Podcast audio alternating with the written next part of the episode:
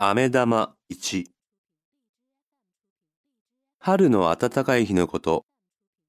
渡し船に二人の小さな子供を連れた女の旅人が乗りました。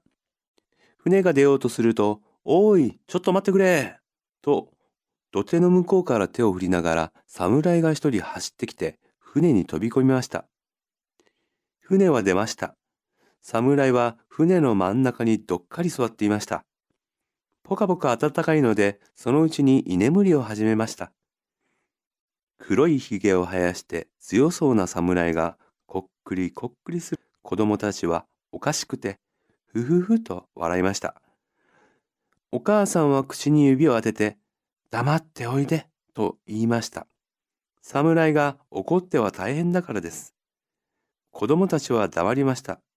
しばらくすると一人の子供が、母ちゃん、飴玉ちょうだいと手を差し出しました。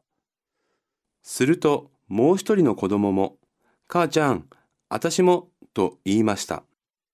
お母さんは懐から紙の袋を取り出しました。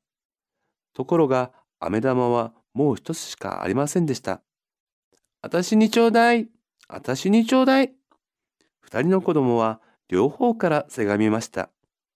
飴玉は一つしかないので、お母さんは困ってしまいました。旅人侍飛び込む居眠りひげ